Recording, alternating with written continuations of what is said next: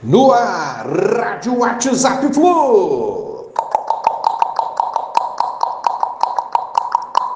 Bom dia, galeraça tricolor. 5 de janeiro de 2023. Diniz se reapresentou ontem ao Fluminense, encontrou os atletas, é, reuniu-se com eles no auditório e elogiou a qualidade do Fluminense nesse grupo formado para 2023 e a meta de grandes objetivos para essa temporada e demonstrou estar muito feliz no retorno ao trabalho o nosso técnico Diniz. Cris Silva pediu liberação do Fluminense e foi prontamente atendido pela diretoria, porém ainda não há uma proposta oficial pelo lateral esquerdo.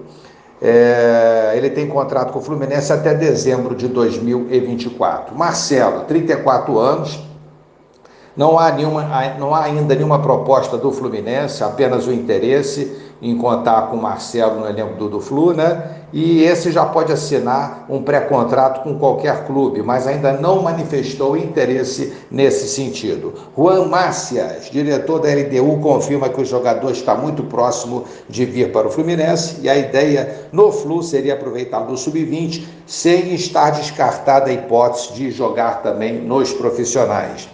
Fluminense terá direito, em função do mecanismo de solidariedade da FIFA, na negociação do Flamengo com o Gerson, a 2,7%, cerca de 2,2 milhões de reais na cotação atual. É Dindim entrando aí para o caixa tricolor.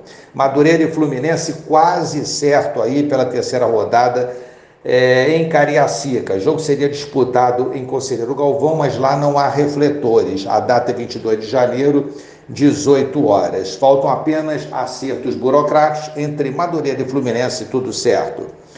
Natan divulgou ontem um vídeo mostrando seu interesse em ficar no Galo.